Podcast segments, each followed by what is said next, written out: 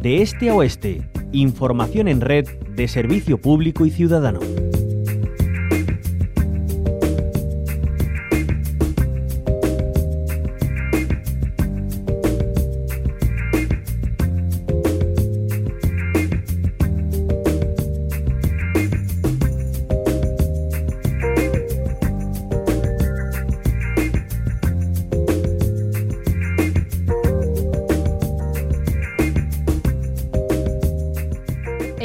Mínimo vital llega en Andalucía a 157.400 hogares. En ellos viven 455.400 personas, según los datos hasta finales de octubre del Instituto Nacional de la Seguridad Social.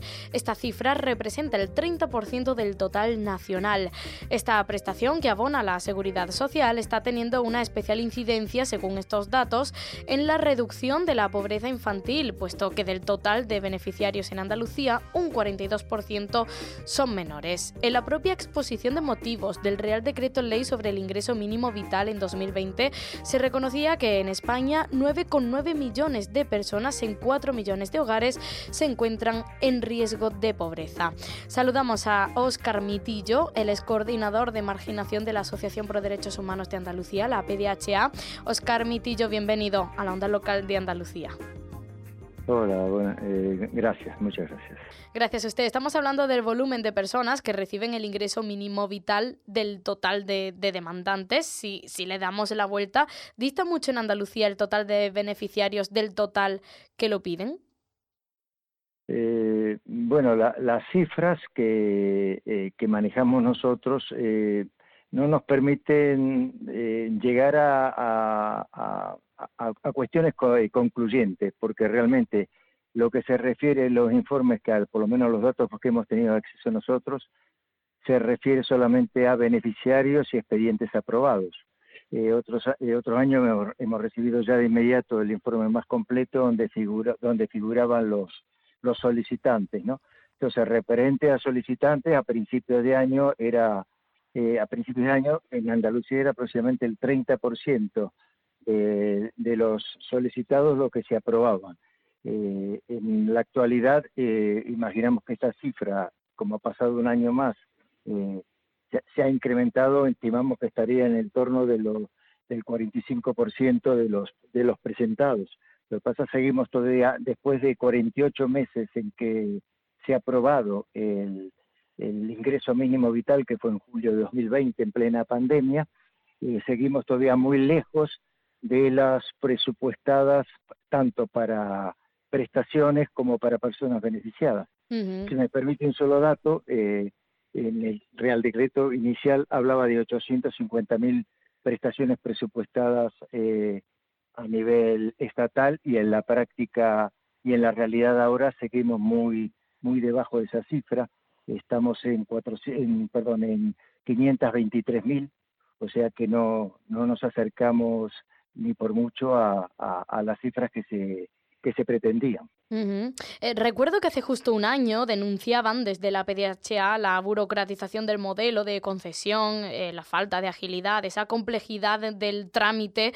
¿Hay mejoría ya en dos años de vigencia del ingreso mínimo vital en este aspecto? Hay alguna mejoría, pero no, no llega a ser radical.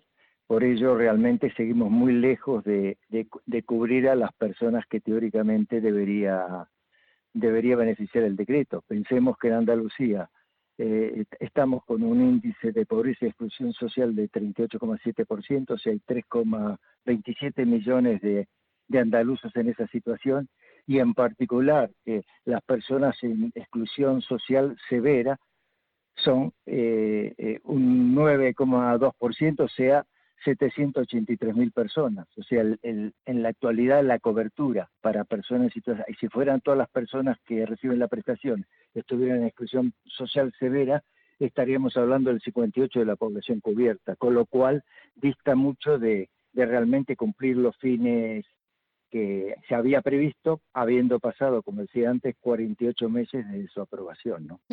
A juicio de la PDHA, ¿qué habría que hacer para mejorar esa concesión del ingreso mínimo vital que llegue a quienes verdaderamente lo necesitan, que no se quede un amplio volumen de solicitantes sin percibirlo? nosotros entendemos que, que, la única solución realmente eficaz e inmediata es la renta básica universal. Una, una, una, forma muy simple de aplicar ayudas, que son ayudas no condicionadas, que después se regulan a través del, del IRPF y evitamos tanto trámite y tanta gestión, tanto, tanto papeleo, que con situaciones de brecha digital como existen hoy, con personas a las cuales les es muy difícil acceder, por más que ahora se habla de, un autobús que irá recorriendo diferentes eh, provincias y localidades de España, eh, la renta básica universal simplificaría muchísimo su proceso.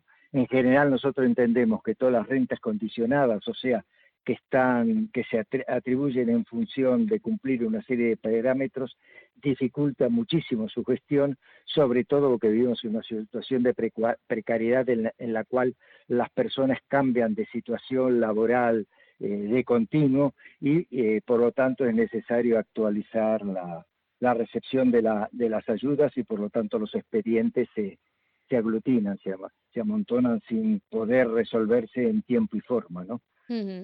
Otra cosa, Oscar eh, Mitillo, parece que en Andalucía se retoma la promesa de promover un proyecto de ley que adapte la renta mínima de inclusión social andaluza eh, para complementarla con el ingreso mínimo vital. Mm, ¿Qué opinan al respecto? ¿Qué expectativas hay en torno a esto? ¿Servirá?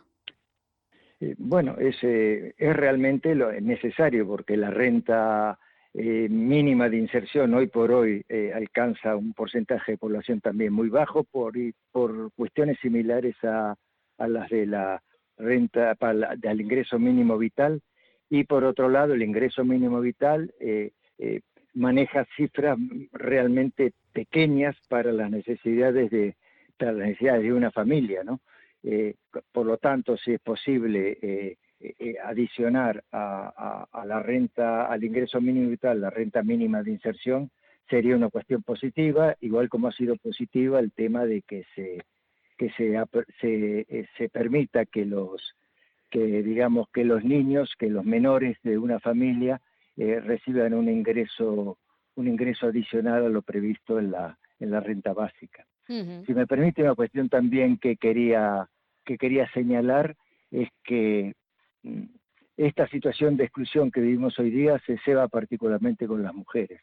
Eh, veamos que el 71% de ellas, o sea, más de, de, dos de cada tres hogares, eh, el titular de la prestación es una mujer, eh, con lo cual realmente confirma la, el porcentaje de distribución del IM, IMV que realmente las familias en exclusión son en su mayoría sostenidas, muchas veces soportadas por, por mujeres y muchas de ellas sin sin presencia de otro adulto en la, en la familia que permita eh, colaborar y ayudar a sobrevivir en esa situación.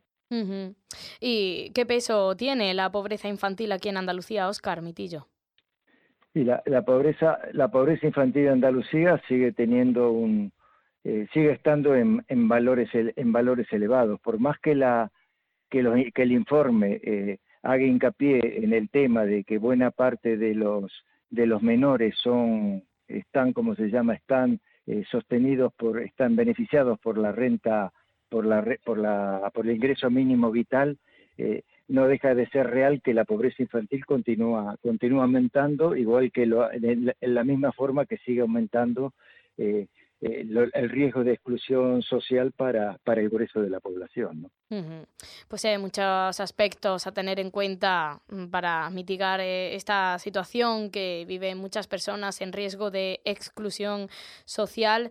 Eh, no tienen apenas para poder hacer frente además al sobrecoste de la vida que hemos visto como en los últimos meses ha ido en auge. Ahí está ese ingreso mínimo vital y otras alternativas y vías para paliar esta situación, pero siempre es mejorable y por ello eh, desde la onda local de Andalucía hemos eh, charlado con la PDHA para hacer lectura de los nuevos datos que hemos obtenido por el Instituto Nacional de la Seguridad Social. Oscar Mitillo, coordinador de marginación de la APDHA, muchas gracias por habernos acompañado como siempre. Un abrazo.